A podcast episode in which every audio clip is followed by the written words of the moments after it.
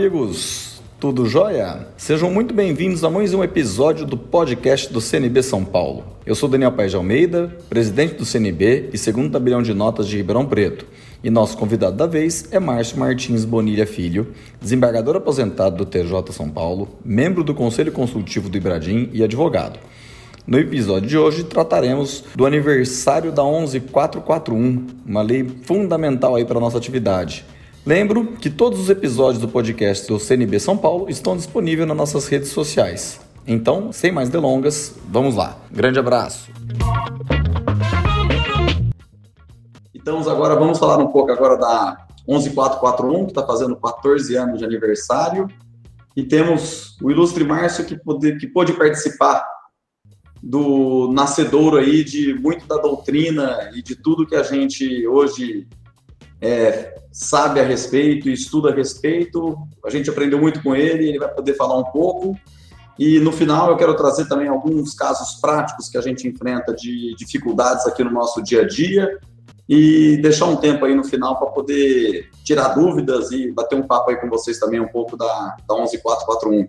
Então queria passar a palavra para o Márcio e agradecer mais uma vez a disponibilidade. Muito bom. Minha saudação a, a todos que, que nos acompanham. É, eu começo prestando aqui minhas homenagens ao Colégio Notarial do Brasil, Seção São Paulo, na pessoa do seu culto presidente, o tabelião Daniel Paz de Almeida, que é titular do segundo tabelionato de notas de Ribeirão Preto, amigo de longa data, dotado de um elevado espírito público e que vem cumprindo com brilhantismo é, sobretudo nessa fase aí de, de pandemia, mas ele vem cumprindo com brilhantismo essa profícua gestão na direção dessa importante entidade que no meu curso de, de, de magistrado, quer na Corregedoria Geral, quer na, na, na, segunda vara de registros públicos, eu aprendi a admirar. O Colégio Notarial é uma entidade que congrega profissionais do direito que atuam assim no front na formalização dos complexos e importantes atos instrumentários da nossa vida. Né? Então, eu quero aqui prestar realmente minha, minha admiração, minha homenagem, registrar essa, esse meu sentimento. E, muito bem, eu, na, ao longo da minha, na minha vida, eu, por providência do destino, eu tive a oportunidade de, de enfrentar desafios com adventos de lei. Foi a 58935 de 94, quando eu era da equipe do saudoso desembargador Alves Braga, nós pegamos a lei no tranco e tivemos que enfrentar o, o, o início da, da, da lei federal 8935 de 94. E o mesmo ocorreu no ano de 2007, é, quando eu voltava do recesso forense, é, fui chamado já às pressas no primeiro momento lá na, no Palácio do Tribunal de Justiça, porque o, o, então desembargador corregedor da época, o Gilberto Passo de Freitas, tinha acabado de criar uma comissão para cuidar, para traçar umas diretrizes necessárias em relação à, à Lei 11.441, que acabava de entrar em vigor. A, a lei, essa, essa Lei 11.441, ela, ela veio de uma forma assim é, parecia uma mordida de uma cobra. Três artigos do CPC, apenas três artigos do CPC foram alterados e havia mais dois artigos dispondo sobre data da publicação, revogando disposições em contrárias, e a partir daí surgiu a necessidade de fazer um regramento fundamental para organizar, traçar as diretrizes de como será, seria feita essa, essa aplicação da lei. Muito bem. É, primeiro aspecto é que a publicação dessa lei, na minha leitura, ela traduz o reconhecimento merecido por parte do legislador que concedeu aos tabeliães uma importante missão de atuar e praticar atos relevantes, atos até então é, privativos do poder judiciário e atos que foram concedidos para os tabeliões de notas, e na década, não vou nem falar 60, 70, na década de 90, era inconcebível por parte até de muitos magistrados que se fosse dada aos tabeliães essa importante missão. Né? A lei está completando 14 anos, é, eu acho que ela é sensacional, eu acho que ela é um, é um divisor de águas em relação aos tabeliães, que foi, acho que, a primeira materialização é, no sentido de tentativa de desafogar o, o assoberbado judiciário. Então, foi a primeira é, efetiva é, lei para desjurisdicionalizar a emperrada máquina do judiciário. Ela foi concebida, entre outros fundamentos, a esse pretexto e confiar aos sabelenses essa importante e delicada é, missão. É muito complexa. A quem está no, no, dia a dia da, do, da atividade do tabelionato de notas sabe que o inventário é muito, é muito, demanda muito trabalho, é trabalhoso. Muito bem. A partir do momento que houve, então, eu vou fazer um, um, só um breve é, aspecto histórico até interessante para mostrar até a, a, a vanguarda no, em relação ao Estado de São Paulo. Né? Então, prontamente o corregedor-geral, é, Dr. Gilberto Passo de Freitas, constituiu um grupo, um grupo de estudos, um grupo até limitado, constituído por dois desembargadores, que é o José Renato Nalini, José Roberto Bedran, pelo juiz da equipe do extrajudicial da época, o assessor dele, que era o Vicente, é, Vicente de Abreu Amadei, era o juiz da equipe do extra, dois juízes da vara de registros públicos, o meu grande amigo Marcelo Martins Berti, que é da primeira, e eu, da qualidade de juiz da, da segunda vara. Também tinha um defensor público, uma representante da OAB, e pela classe dos tabeliães estava o super bem representado, que é o Paulo Tupinambá, Tupinambá Vanpré. Nós fizemos várias reuniões, foram sucessivas reuniões, estudos e mais estudos, e nós tínhamos um prazo, porque a lei já estava em vigor. Enfim, nós fizemos. É, houve algumas divergências em alguns temas, mas houve muito consenso. E o fato é que no dia 5 de fevereiro, menos é, de um mês, eu acho, do advento da, da lei é, nós apresentamos 70, mais ou menos 70 conclusões para o Corregedor Geral da Justiça. É, essas conclusões foram objeto de um expediente para conhecimento ao Conselho Nacional de Justiça e, sem dúvida nenhuma, eu posso garantir que 98% das nossas conclusões resultaram na edição da resolução 35 do CNJ, que, óbvio, mereceu, com o passar do tempo, as adaptações e as reformulações. Mas o histórico é que a Corregedoria Geral da Justiça, o Colégio Notarial, os profissionais que tratavam da área do extra, é, é, nós cuidamos, eu tive a felicidade de acompanhar e conceber essas conclusões que posteriormente resultaram em seguida na edição da, da resolução. É, eu faço questão também de deixar registrado que o Colégio Notarial cooperou demais nesse momento.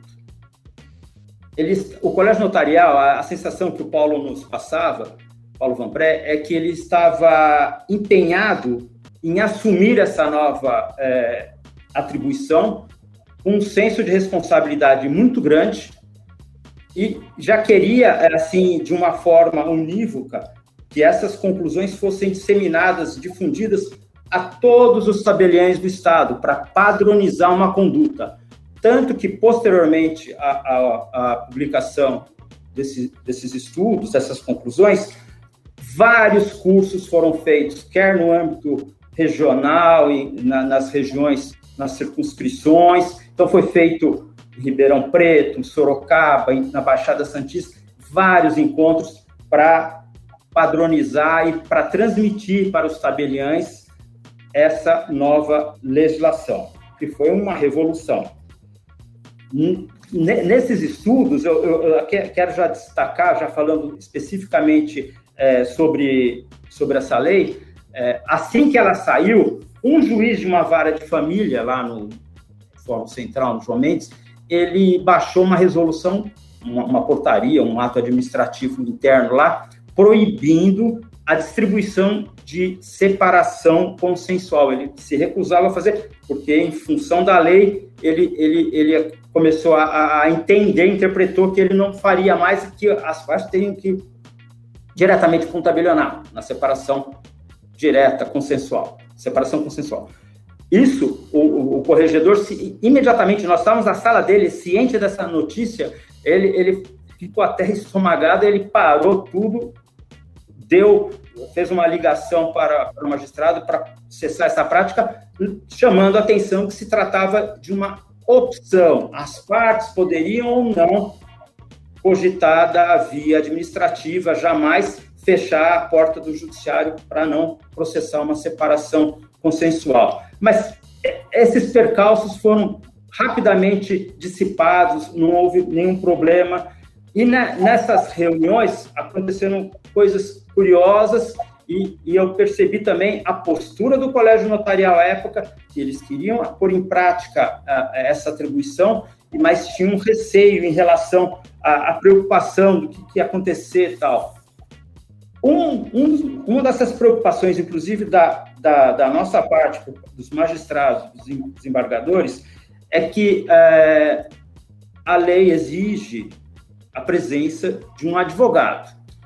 Aí nós tivemos nessas reuniões um entendimento, isso ficou até é, está documentado, o um entendimento que jamais, em momento algum, o tabelião poderia indicar, insinuar algum profissional para atuar na qualidade de advogado nesses atos notariais a serem praticados com fundamento na 11441. É, é, até ficou, ficou, um, um, ficou uma coisa curiosa, tem a analogia do advogado de porta de cadeia, nós, nós vamos evitar o advogado de porta de cartório. O tabelião não tem nada com isso. Então, partiu, partiu desse entendimento, isso foi disseminado, difundido, que as partes é que tem que contratar, constituir seus advogados, pode ser apenas um advogado para todos, né? Mas e jamais o tabelião poderia sequer participar disso daí para evitar a, a, aquela chamada de advogado de porta de cartório, para proibido a indicação de indicar advogados. Isso poderia acontecer. Ah, um tabelião tem um, uma cunhada que não passou num concurso, que está lá advogando, mas não tem muito cliente, fala, não, vai fazer, vamos, você vai ser advogada. Jamais, isso não tem essa reserva de mercado de, em hipótese uh, uh, alguma. Então, essa é uma observação curiosa que partiu já no início, em 2007, e, e, e perdurou. Né? É, foi abordado o que já estava na lei com relação à, à, gratuidade que incidiria, a, a, orientação de recomendar à Defensoria Pública ou, na falta, o convênio da, da OAB. É, e um tema que persiste até hoje, perdura até hoje, foi criado, assim, até é, uma preocupação minha que eu externei à época. Eu estava na, na vara de registros públicos e, e fiquei lá de 99 a 2013, e havia, antes da, da, de 2003, até 2003, uma quantidade absurda de procurações falsas. Procurações falsas é, que era o início de um desencadeamento de problemas que redundavam prejuízos patrimoniais, imobiliários. Então, era uma procuração feita numa determinada comarca do nosso país, chegava, esquentava uma, compre, uma outra compra e venda, uma sucessão de atos, e tudo com base numa procuração falsa. E nós temos, é, é, pela, pela legislação, a possibilidade de lavrar atos com procuração. Uma pessoa pode otorgar, para casar, pode ser otorgar uma procuração, para se separar igualmente via administrativa uma procuração. A minha preocupação, até se tem um exemplo numa comarca que eu lembro, que era Goiôerê, no, no estado do Paraná, na região de Campo Mourão. Procuração de Goiôerê, com todo, agora espero que tenha moralizado o concurso e oxigenou a, a cabeça, o, o, pessoal evoluiu bem. Procuração de Goiôerê era a presunção de falsidade. Quem, quem, o tabelião que lavrasse uma escritura com base em procuração de Goiôerê já era, já era pena, pena mínima, já estava condenado, não tinha perdão. E eu, eu ponderei, então, que, que, que se exigisse uma procuração contemporânea de 30 dias para a lavratura do ato. Isso perdurou e foi prestigiado. Então, por quê? Para garantir uma autenticidade, um, um, uma, porque é uma situação delicada, separação, inventário. Então, a exigência da, da procuração de um prazo de 30 dias, e, de, e se fosse é, lavrada no exterior, com prazo de 90 dias. É, então, é, é uma coisa que ficou e, e, pegou, um ato administrativo que teve uma força violenta que está arraigado a, a, até, até hoje. É uma coisa curiosa, né? É, enfim, é, as, as normas da corregedoria do, do, nosso Estado, elas disciplinam também em 54 itens o, o a Lei 11.441, e, e, então eu quis fazer esse breve eh, introito aqui, que não foi tão breve, mas eu quis só para reportar a como que, a, a, que é, aspectos de, até de bastidores da, da, dessa legislação. Eu tenho o prazer de passar a palavra ao Daniel aí para dar seguimento. Obrigado aí, por compartilhar um pouco dos bastidores e, e é possível a gente perceber o, o, brilhantismo do trabalho, porque se pegar o, o provimento 35, né, de 2007 do CNJ, que teve como base o trabalho feito aqui por, por vocês, é, pode ver que é um provimento que continua extremamente atual, né? É um provimento que sofreu pouquíssimas modificações, modificações apenas pontuais, que mostram até o, reconhecimento da qualidade do trabalho que foram feitos por diversos tabelionatos aí ao longo do Brasil. E, num primeiro momento, não se permitia cogitar fazer divórcio com menores, e aí depois pôde-se perceber que se as questões tivessem sido dirimidas no judiciário, haveria problema algum. O, uma outra grande conquista e que é fruto também do reconhecimento da qualidade do trabalho dos tabelionatos é a possibilidade de lavratura de inventário com testamento, se já houvesse sido feita a abertura do testamento no, no judiciário. Então, no mais, se você for analisar o provimento 35, você vai ver que hoje ele continua extremamente atual. Você pode praticamente ler o provimento 35, você vai ver que ele vai estar reproduzido em todas as corregedorias. Exatamente. Daniel, o, o, excelente, porque houve até conversa de elevador lá do, do fórum. Não, o judiciário não pode abrir mão de poder. O, o judiciário está tá deixando, está perdendo prestígio para o extra. Teve, teve essa mentalidade. Isso foi rapidamente modificado e o tempo foi breve e demonstrou a pujança dos tabeliães, a qualidade do serviço e, sobretudo, a celeridade e eficiência dos atos praticados, que não é incomparável. Pode até ter algum, alguns aspectos econômicos, ah, eu preciso um inventário, eu preciso bancar tudo de, de plano e não ficar no pinga-pinga de um alvará, como acontece no fórum, na via judicial, para administrar isso daí. Mas é muito, muito, muito mais eficiente o aspecto que você falou do, do testamento.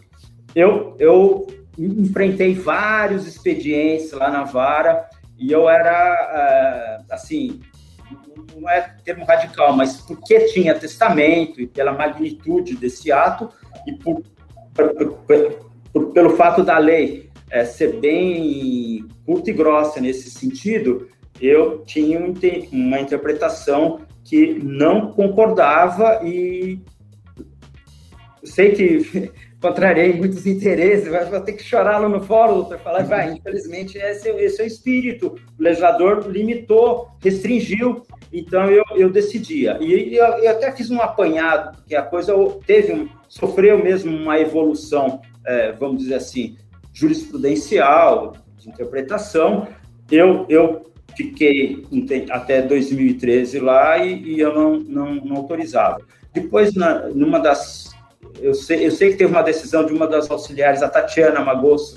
A Tatiana acabou concedendo, mas o, depois o Benac, que me sucedeu lá, o Benac é um culto, um magistrado espetacular, ele, ele parece que também se recusou, mas posteriormente o STJ sedimentou isso, as normas agora já estão cristalizadas no sentido de que se, de que se admite a, a, a opção da via administrativa quando é declarado caduco, revogado o testamento. Então, foi, foi um, um ganho aí para os jurisdicionados.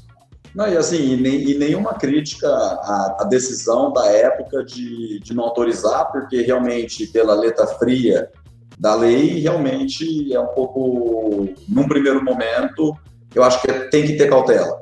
E eu acho é. que, que, na medida em que os trabalhos foram sendo desenvolvidos e foi, e foi se constatando e verificando que todos os inventários extrajudiciais não têm futuros problemas e que eles, de fato, resolvem o problema de todas as famílias, foi possível, com base nessa segurança, alçar interpretações um pouco mais flexíveis para permitir que fosse feito o inventário. Então, Exatamente, mas o que eu, o que eu acompanhei é, diretamente lá, lá na, na, na minha sala da, da, segunda vara e depois no, com os desdobramentos, com as publicações que eu recebia, das informações, eu, eu vi que houve uh, o quê? É, um, uma busca para conquistar a possibilidade de se hum. processar isso no âmbito administrativo para fugir do, do, do, judiciário. Ainda que você tenha que pegar uma declaração de testamento caduco, uma, declara, uma, uma deliberação nesse sentido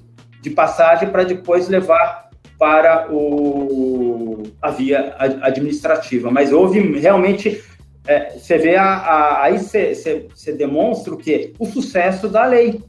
Uhum. Eu quero, eu quero o trabalho do, do tabelião, muito mais eficiente, muito mais rápido, incomparavelmente mais limpo e célere. É? E até para poder falar um pouco do, do sucesso da lei, eu tenho até os números atuais aqui de quantos atos já foram feitos com base nessa lei, desde que ela surgiu e já estamos em aproximadamente 2 milhões 826.933 atos. Essa foi o último levantamento que eu tenho. E tem também né, um, um estudo de quanto que custa um, um processo né, de um inventário no fórum, que custa, pelo menos pelo último estudo que eu vi, era R$ 2.800. Então, se fizer R$ 2.800 vezes 2 milhões e 800, é uma economia para os cofres públicos de quase 8 bilhões de reais, né? Então, é, realmente a lei foi um sucesso e até em termos de celeridade, a gente conversando com vários colegas, um inventário a gente consegue concluir tranquilamente a documentação toda em ordem em menos de um mês. Um, um, divórcio, se a pessoa tiver com a documentação toda em ordem, a gente faz de um dia para o outro se não houver partilha. Então, essa, essa agilidade, essa facilidade tem feito até que com agora que é permitido o divórcio com filhos menores, se as questões forem dirimidas no judiciário, eu já tenho diversos advogados que procuram o cartório, a gente orienta nesse sentido, eles resolvem as questões menores para depois tratar do divórcio, da partilha no extrajudicial, que acaba tendo essa agilidade. E aí, até para trazer agora um pouco de, de polêmica, né? e um pouco de, de, questões práticas aqui que a gente vê no nosso dia a dia. Eu separei dois temas, talvez um terceiro tema para poder discutir com vocês. Fico aberto aqui a perguntas, sugestões, aí peço para o pessoal da comunicação para nos enviar no, no, WhatsApp aqui as, as perguntas.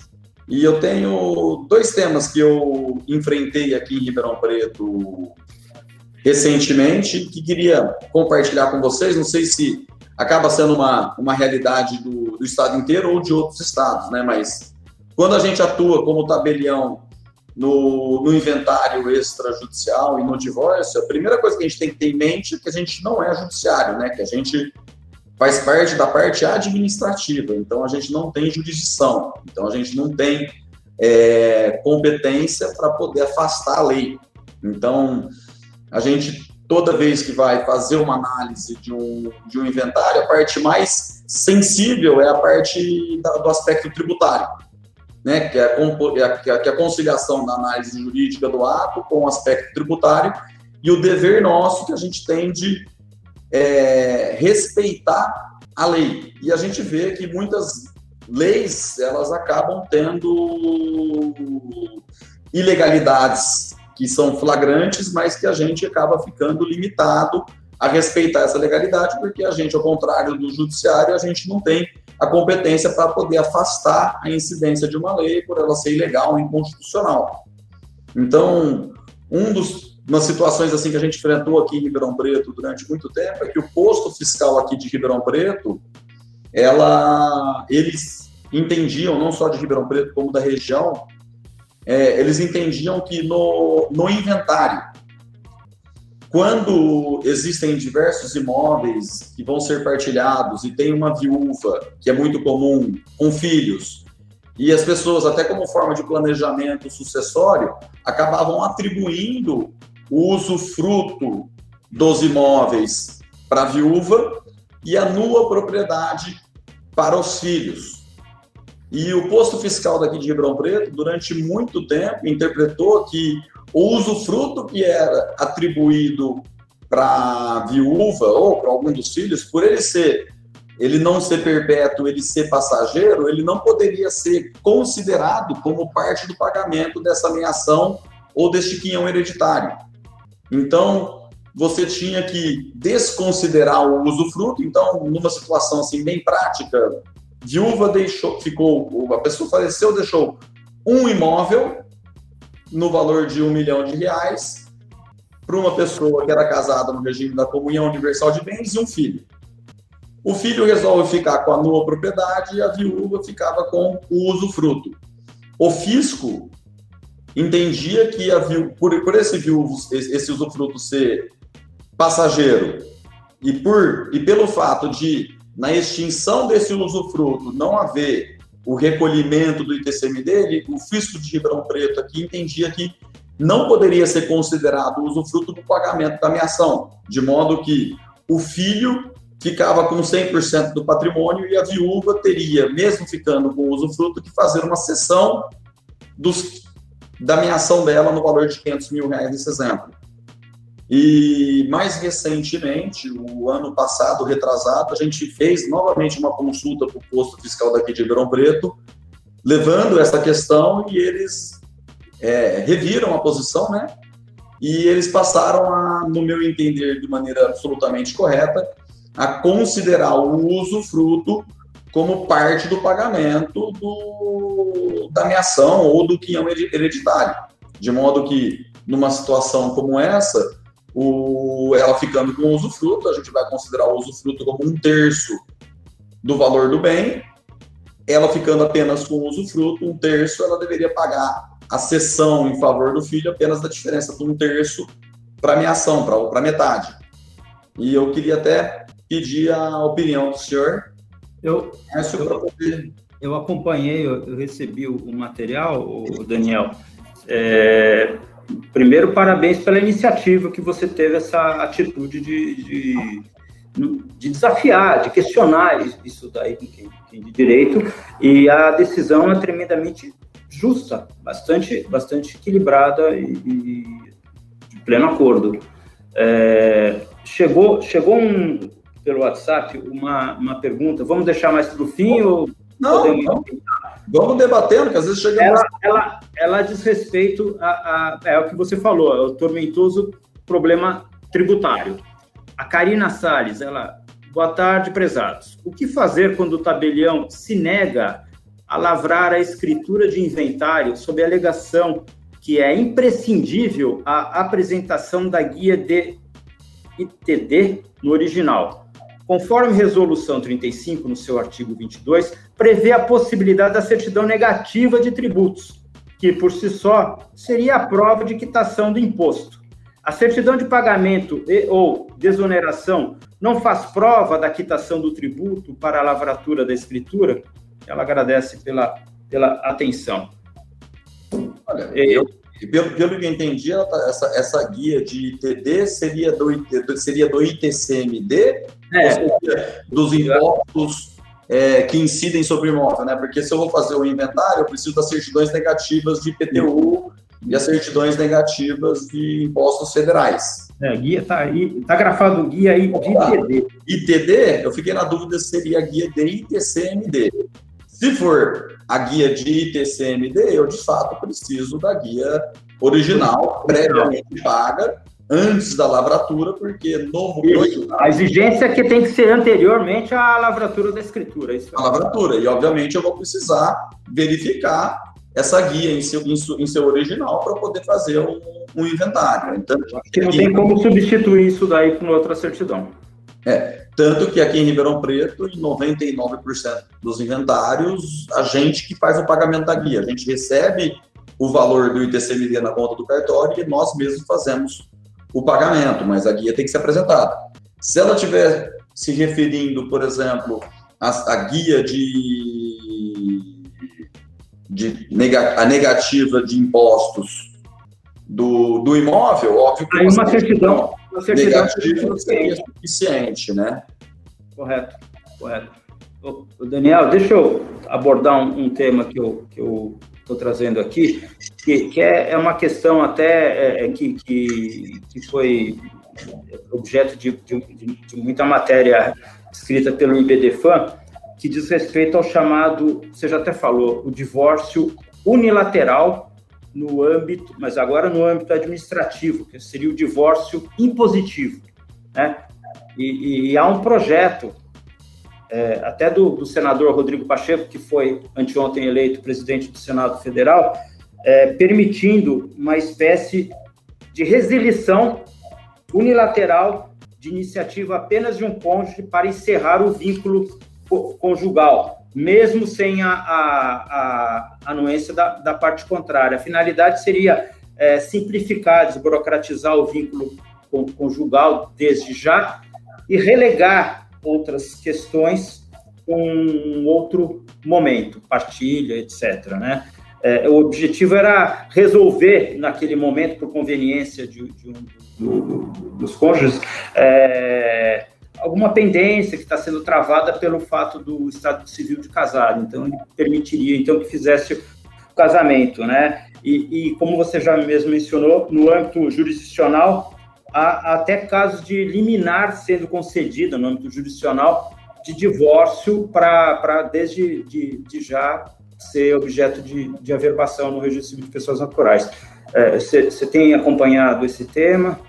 Olha, não, eu acompanhei esse tema e eu acho que administrativamente não há como a gente flexibilizar e criar um regramento normativo para permitir que no âmbito administrativo se faça um, um divórcio unilateral.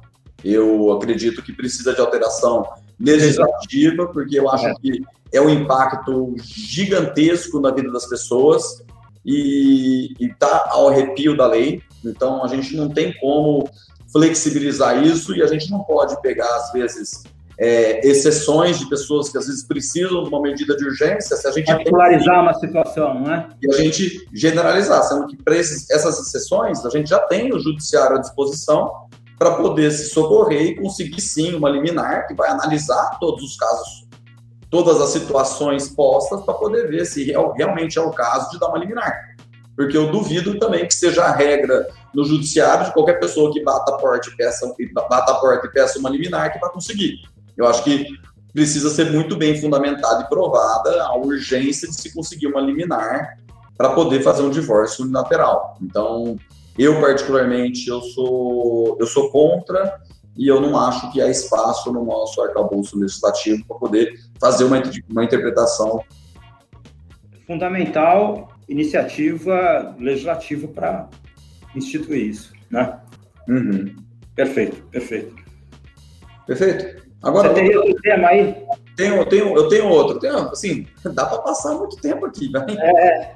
Mas, ó, um outro tema que aí esse é um, é um pouco espinhoso, mas eu acho que também a gente fica meio sem muito sem muita margem, né, por falta de jurisdição, né, para poder afastar a lei. Mas é um caso que acontece com bastante frequência, principalmente em divórcios, né, porque quando a gente vai fazer um divórcio com partilha, a gente parte da premissa de que se há uma partilha a ser feita, aquela partilha ela é fruto de um patrimônio que foi adquirido numa comunhão de bens. E se ele foi adquirido numa comunhão de bens, tal como no inventário, essa comunhão faz parte de uma universalidade, que é uma massa indivisa de bens, que cada um faz jus à metade deste patrimônio. Né? Então, se eles são casados no regime da comunhão parcial de bens, todos os bens que forem adquiridos de maneira onerosa e dentro das hipóteses da lei ao longo do matrimônio, eles vão fazer parte de uma universalidade. Então, até para a gente simplificar o, o exemplo, imagine um casal que tem um imóvel de um milhão de reais, 500, 700 mil reais numa conta e dois carros de 150 mil, ou seja, tem um patrimônio de 2 milhões de reais, composto por um imóvel, 700 mil e dois carros. E eles chegam de comum acordo dizendo que um vai ficar com o imóvel de um milhão de reais e o outro vai ficar com os 700 mil reais na conta e os dois carros também fazendo um total de um milhão de reais.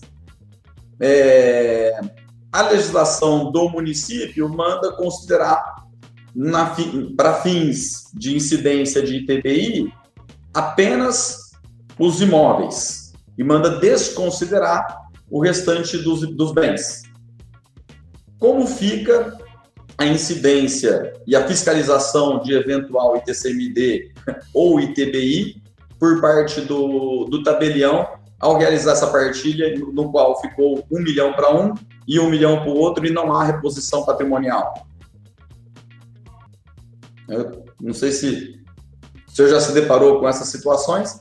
Na minha modesta opinião, eu acho que a gente fica de mãos atadas né? Porque é, se a lei manda desconsiderar esses bens móveis, por mais que isso afronte diretamente o Código Civil que manda tratar tudo isso como uma, uma universalidade, eu acho que, infelizmente, a gente carece de jurisdição para poder afastar a lei. Mas eu fico até com. Eu devolvo até uma pergunta que eu não consigo resposta e que nesses casos a gente acaba exigindo o recolhimento de TBI, mas não há onerosidade, né? Porque não há posição patrimonial. Então, seria até se perguntar, né? É caso de TBI ou de TCMD? E eu até gostaria, não sei se gostaria de se aventurar um pouco nesse, nesse tema espinhoso. Realmente, é, é, é uma sinuca de bico aí. Porque a gente se depara numa situação que eu tenho que respeitar a lei. Mas se eu estou respeitando a lei, ela manda desconsiderar a lei do município, por exemplo, de São Paulo, ela manda desconsiderar outros bens, ela manda considerar só os bens imóveis para E não toma conhecimento em relação aos bens, bens não móveis. Não toma conhecimento em relação aos bens móveis. Perfeito, mas também não está tendo reposição patrimonial para aquele que está ficando só com o bem, não está havendo destinação de dinheiro para ele. Então, não seria caso de TBI, né? Não. Porque não está tendo, trans, não tá, não tá, não tá tendo reposição patrimonial. A lei de São Paulo vai entender, de uma, numa interpretação talvez um pouco, na minha opinião, forçada, que o carro e os carros e o dinheiro é justamente o pagamento daquele imóvel. Isso. E aí teria que recolher o ITBI considerando o valor total do imóvel que ficou sobrando. É, eu não sei, no raciocínio de, do, do, do, por parte do fisco, a busca pela, pela, pela, pelo imposto é, é, é em relação a, a, ao bem imóvel apenas, eles não atinaram, não sei, não sei. Que já é uma situação que ela, ela, é, ela, é muito delicada, assim, principalmente no município de São Paulo, isso é um problema, é um problema corriqueiro que todos enfrentam, e aí, nessas situações, a gente acaba exigindo que a pessoa consiga um mandado de segurança ou que faça o recolhimento do, do imposto. É, mas tem. E aí a situação começa a colocar até um pouco mais de pimenta, e aí não vou nem ter uma resposta aqui para dar nessa live, mas numa situação, por exemplo, que você tem um imóvel em Ribeirão Preto, um outro imóvel em São Paulo, um outro imóvel em Sorocaba, e cada legislação municipal trata, por exemplo, de uma forma a aferição do patrimônio a ser partilhado. Pois é. Então, a gente fica até um pouco de mãos atadas, mas nessas situações acho que, infelizmente, a gente não tem outra alternativa senão a respeitar a lei de cada município e, e se essas leis estiverem afrontando, eu não vejo outra solução a não ser orientar o advogado, que faz parte obrigatória, inclusive, necessário. que exerça a função de advogado e consiga o, o mandado de segurança. Para questionar. O Daniel, é, ITCMD, é, pergunta, ITCMD prescreve?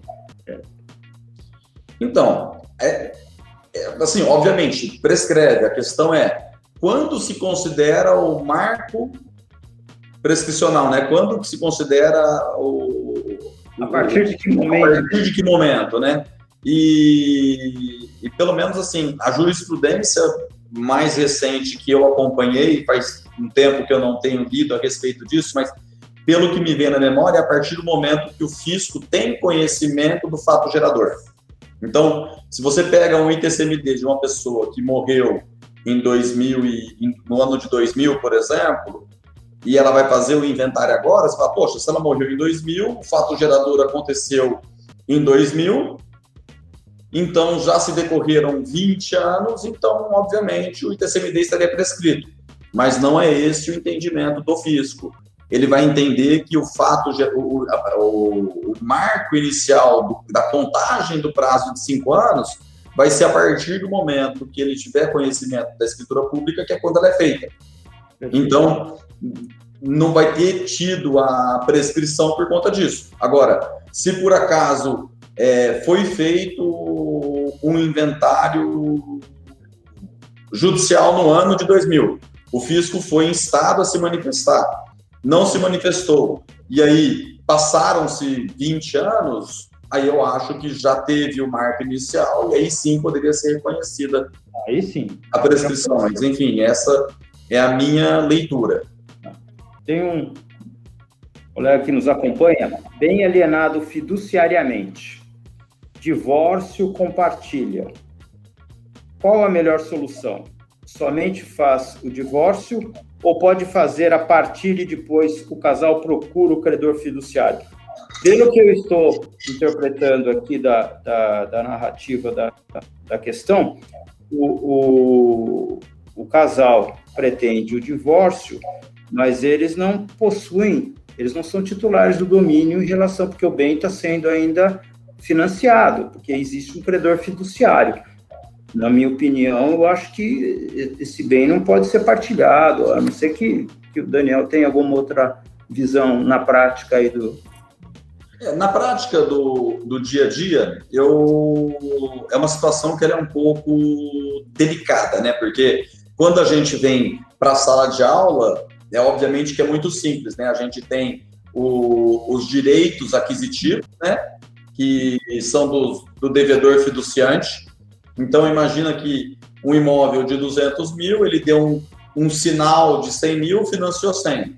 Desses 100 que ele financiou, ele já pagou 50. E tem um saldo devedor de, 200, de 50. Ou seja, eles têm um patrimônio ali de devedor fiduciante de 150. Então, obviamente, estes 150, eles poderiam, em tese, tranquilamente ser partilhados em proporção de 75 para cada um. Ou um ficar com a totalidade do bem e deixar. E assumir, assumir a dívida. Com 75 mil reais. O problema é a instrumentalização disso e como que isso vai dar entrada no registro de imóveis. Então, eu entendo que, do ponto de vista teórico, é perfeitamente possível, sim, se fazer esse divórcio com essa partilha, mas de que adianta você ter uma escritura de partilha se você depois não vai conseguir apresentá-la para o banco ou apresentá-la para o registro de imóveis. Perfeito. Então, uma das alternativas que eu já vi, mas que a gente acaba não tendo muito no dia a dia, mas acaba sendo uma alternativa, é você considerar essa propriedade fiduciária como se fosse uma propriedade sob condição suspensiva. Ou seja, eu sou devedor fiduciante e eu sou proprietário sob condição suspensiva, ou seja, se eu quitar o imóvel, eu vou ser proprietário. E aí eu poderia fazer uma escritura dessa propriedade suspensiva, atribuindo este valor para ela, para ela poder ser registrada quando e tão somente for quitado o financiamento. Perfeito. Porém, você precisa alinhar isso com o registro de imóveis. É. Porque é uma escritura que vai ser registrada daqui 4, 5, 10 anos. Depende, depende do, do, período de dívida ainda a ser é. pago. Então, na prática, é muito assim, por mais isso aí, isso aí na teoria eu acho que tem soluções para se fazer essa partilha. Mas eu acho que na prática é mais fácil a pessoa, às vezes, ali procurar o banco, perguntar se for feita a partilha na escritura que, e essa partilha foi apresentada para o banco, se o banco vai fazer, com base nessa partilha, a substituição do polo devedor dentro da instituição financeira e aí pegar esse contrato da instituição financeira e fazer a adequação e o registro imobiliário, colocando agora apenas um como, como devedor. Outra solução da prática também do dia a dia é eu fiz o financiamento apenas no meu nome. Paguei, só que eu tô, eu me casei um ano depois. Fiquei 10 anos casado, certo? Como fiquei 10 anos casado, as parcelas do financiamento que foram pagas ao longo desses 10 anos, elas comunicam. Se elas comunicam, eu posso partilhar essas parcelas dentro do divórcio eu não preciso apresentar para o registro de imóveis, porque no registro de imóveis o financiamento já está no meu nome. Quando eu quitar o financiamento, o imóvel vai ser meu. E aí também é possível, só que nessas situações, por elas serem situações muito sensíveis, muito peculiares, que podem. Peculiares, dar... é, é.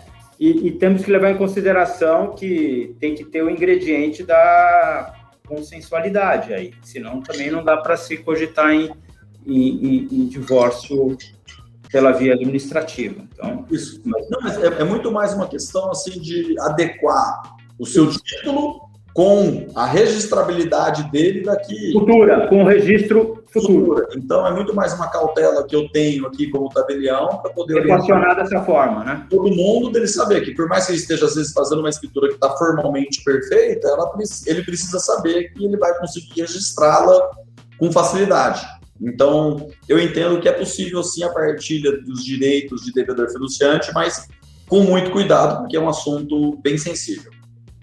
É, ó, Daniel, matéria, matéria tributária tá, é, tá bem, bem festejada aqui. É, existe, a pergunta é assim, existe decisão do Tribunal de Justiça de São Paulo no sentido da desnecessidade de recolhimento do imposto. Não poderíamos citar essa decisão na escritura e deixar de exigir o imposto? É, é, pelo que estou entendendo, ele está querendo aproveitar um precedente, um caso, que também não se sabe se tem qual é, se tem um, um efeito vinculante, se, se é de, de repetitivo, enfim, e quer, e quer fazer uso para uma escritura e se beneficiar dessa da, do, da desnecessidade do recolhimento. É, eu acho que, pelo que eu entendi, a pergunta foi essa. Se você tomar, não sei de quem que veio a pergunta, quem, quem, quem perguntou? É... Opa. Não, não se preocupe. Cartório VGP. Bom, cartório VGP. é o seguinte, se você tomar cuidado. Tá Grande Paulista, tá com cara de ser de Vargem Grande Paulista. Vargem Grande Paulista. Se você tomar cuidado de olhar esses precedentes, você vai perceber que todos esses precedentes, eles são do Tribunal de Justiça. Ou seja, são precedentes de decisões que foram dadas no judiciário atuando na função judicial. Quando você busca os precedentes do Conselho Superior da Magistratura ou da Corregedoria Geral de Justiça, que você vai ter o mesmo judiciário, mas atuando agora na função administrativa, você vai ver que você vai ter muita dificuldade de encontrar algum precedente no sentido que permita com que você afaste o recolhimento de um imposto baseado numa lei que ela tem uma flagrante ilegalidade. Exatamente. É, ao menos que você tenha esses precedentes para poder me encaminhar, e aí eu poder te dar uma resposta baseada neles, é, a minha resposta, inclusive as pesquisas que eu fiz hoje à tarde para poder ter esse bate-papo aqui com vocês, eu particularmente no meu acervo eu não encontrei nenhum. Então, nesse caso, eu acho que a orientação é encaminhar o advogado para exemplo desse precedente jurisdicionalizar essa pendência e obter uma tutela para viabilizar a lavratura com a isenção desse, desse imposto, o, é. o recolhimento desse imposto. Que é um caso muito marcante do, do IEA, né, que é o valor dos imóveis rurais que é atribuído pelo Instituto de Economia Agrícola, né? Que eles acabam, ele acaba, ele foi criado por, por meio de decreto e ele acaba majorando significativamente o valor de imóveis rurais. E existem, se você, qualquer um que for buscar aí, existem inúmeros precedentes do Tribunal de Justiça, mas do TJ, não do Conselho Superior da Magistratura e tampouco da Corregedoria Geral, da Corregedoria Geral de Justiça, mas do TJ falando que não deve se aplicar o IEA porque ele foi instituído por decreto. Mas você não pode, com base nesses precedentes do TJ, afastar no seu cartório a aplicação do IEA. Perfeito, perfeito. Diferente de uma decisão administrativa com efeito normativo do Corregedor-Geral da Justiça, que até você tem classificador para arquivar isso daí, para aplicar essas decisões, onde você invoca esse precedente com efeito normativo para isentar determinada a, a, a postura, recolhimento, enfim, algum, alguma orientação de acordo com a orientação de caráter normativo e não é uma decisão judicial isolada, ainda que do tribunal, que vai gerar essa desnecessidade de recolhimento. Esse é meu ponto de vista também. Concordo plenamente. E aí, o cuidado que a gente tem que ter na hora de ler uma decisão, porque às vezes a gente lê a emenda, lê alguns trechos, lê um pedaço da fundamentação, lê às vezes um pedaço do dispositivo, e às vezes, com base numa leitura não integral e não muito atenta de todos os dizeres da decisão, às vezes a gente consegue, a gente, a gente chega numa interpretação um pouco equivocada. E ver também da onde vem a decisão. Se ela é uma decisão jurisdicional, se ela é uma decisão administrativa e se é uma decisão administrativa com efeito vinculante. Vinculante, exato. Né, porque nem toda decisão administrativa ela tem um efeito normativo. Perfeito. Uh, os números que você é, é, comunicou aí, informou, é, ele é no âmbito do Estado de São Paulo ou do, do Brasil? É federal, é do Brasil. Impressionante, federal. quantidade impressionante. E depois eu posso até compartilhar a, a, a, evolução. A cada ano que passa, o número vai aumentando. Justamente por conta dessa. Eu acho que, por exemplo, quando eu assumi aqui, eu tinha um escrevente que fazia inventário. Eram 10 escreventes, apenas um fazia inventário. Hoje, eu tenho mais da metade fazendo inventário.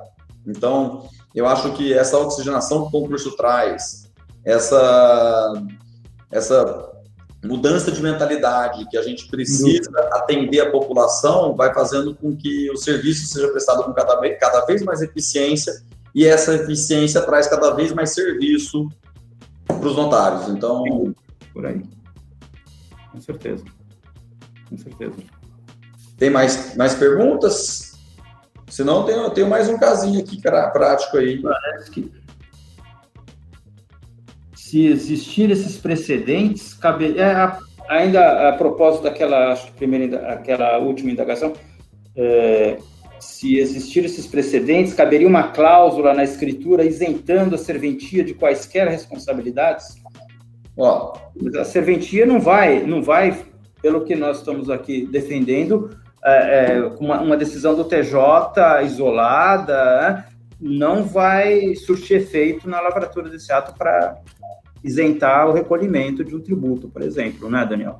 Não, de forma alguma. Então, vamos pegar aqui um caso bem prático. Imagina que exista uma, decis, um, uma decisão do Conselho Superior da Magistratura que reconheça que você não precisa fiscalizar o ITBI, baseado numa. Na, o ITCMD é baseado numa ilegalidade do, de uma lei estadual.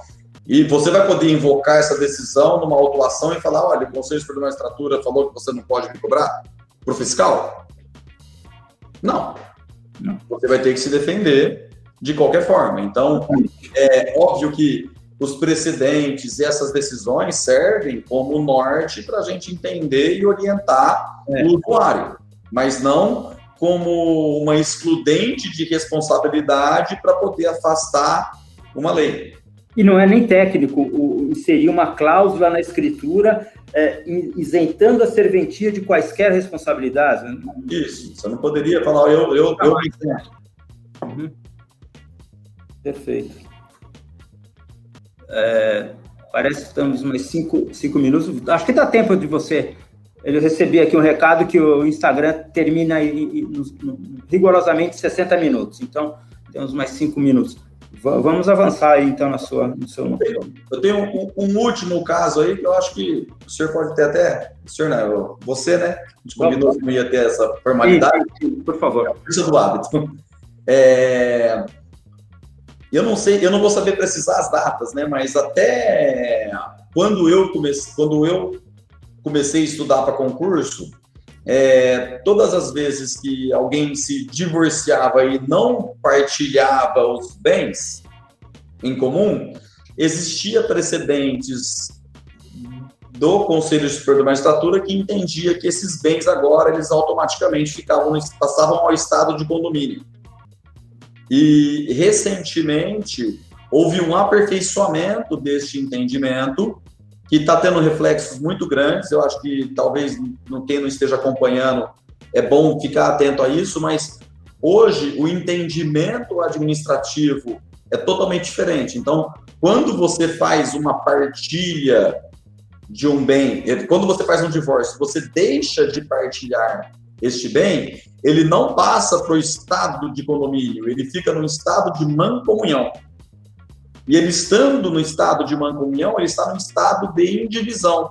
Ou seja, ele é considerado uma massa única. Então, se você tem lá cinco imóveis e você deixou de partilhar os cinco imóveis, você não tem, depois do divórcio, 50% de cada um desses imóveis. Você tem 50% do todo dos cinco imóveis, tal como acontece com o inventário.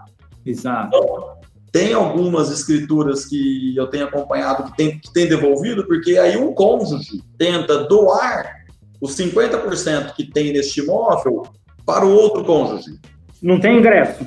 E não vai ter ingresso. Então, é, é muito importante aí você estar tá acompanhando esses precedentes mais recentes, não é tão recente assim, já tem alguns anos, mas, mas, houve uma modificação, uma alteração relevante nisso, né? Mas é uma alteração muito relevante, porque é uma, é uma comunhão. Então, se um, um cônjuge pretende doar 50% de, do imóvel que ele tem, né? E aí, entre aspas, para o outro cônjuge, é primeiro preciso fazer uma partilha deste bem atribuindo 50% para cada um, e na sequência fazer a doação dos 50% para o outro. Porque somente com a partilha você transforma aquele estado de indivisão, de mancomunhão, em condomínio, e aí no condomínio, tal como você comprando um imóvel com seu amigo, você pode doar, vender a sua fração ideal em cima daquele imóvel para o outro.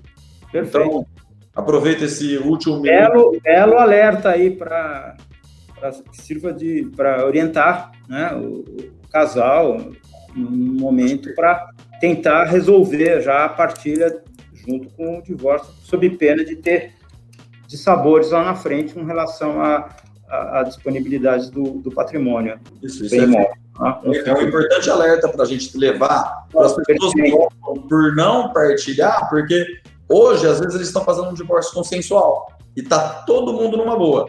Daqui três anos, cinco anos, quando cada um seguir a sua vida, será que daqui cinco anos eles vão estar numa boa para poder fazer a partilha amigável? É isso. Então, às vezes, essa pequena orientação que a gente dá faz com que as pessoas aproveitem o momento da lavratura da escritura para poder fazer um investimento um pouco maior, ter um custo um pouco maior, mas sair com tudo já dividido e resolvido. Bom, acho que está encerrado aqui. Queria agradecer imensamente, do fundo do meu coração, a, a colaboração sua essa participação, o compartilhamento aí dessas bastidores que para mim teve muita novidade, então aprendi muito. E deixar aqui um forte abraço e aproveitar que a gente que a gente possa fazer outras lives porque essas duas que a gente fez foi então, muito bacana. Agradeço muito o convite, Daniel. E eu quero assim deixar registrado é que o bom desempenho por parte dos tabelionatos é, de notas, sobretudo aqui no estado de São Paulo, que é o estado é, é que que conduz o tema do extrajudicial, né? É, ele propiciou, inclusive, que na a reboque da Lei 11441 viessem outras leis dando relevantes atribuições aos tabeliões, como o capião extra, extrajudicial, a mediação, enfim, uma série de, de, de, de atribuições para tirar do, do, do judiciário e, e, e, e, conferir para os tabeliões que estão fazendo com, com, fazendo com muita capacidade, se aperfeiçoando diariamente, orientando as partes com eficiência e celeridade. Então, eu fico muito contente aí de, de ter participado de, um pouco dessa história e, e receber também seus ensinamentos nessa tarde. Agradeço muito o convite e parabéns ao Colégio Notarial e parabéns pela sua condução na presidência. Muito obrigado. Muito obrigado, Márcio. Boa noite, um abraço. Boa noite. Bom, colegas, espero que todos tenham gostado. Há muito o que se falar sobre os aspectos e impactos da 11441, mas acredito que conseguimos tocar em alguns pontos importantes e atender a algumas dúvidas de vocês. Agradecemos a sua participação, a interação foi incrível. Agradecemos também, é claro, ao Dr. Márcio Bonilha pela presença e ótimas explicações sobre o tema. Esperamos contar com você, Márcio, muitas vezes. Não deixe de acompanhar nosso podcast com seus amigos e conhecidos. Nos siga nas redes sociais e fique por dentro de todas as novidades notariais. Eu sou Daniel Paes de Almeida, até a próxima.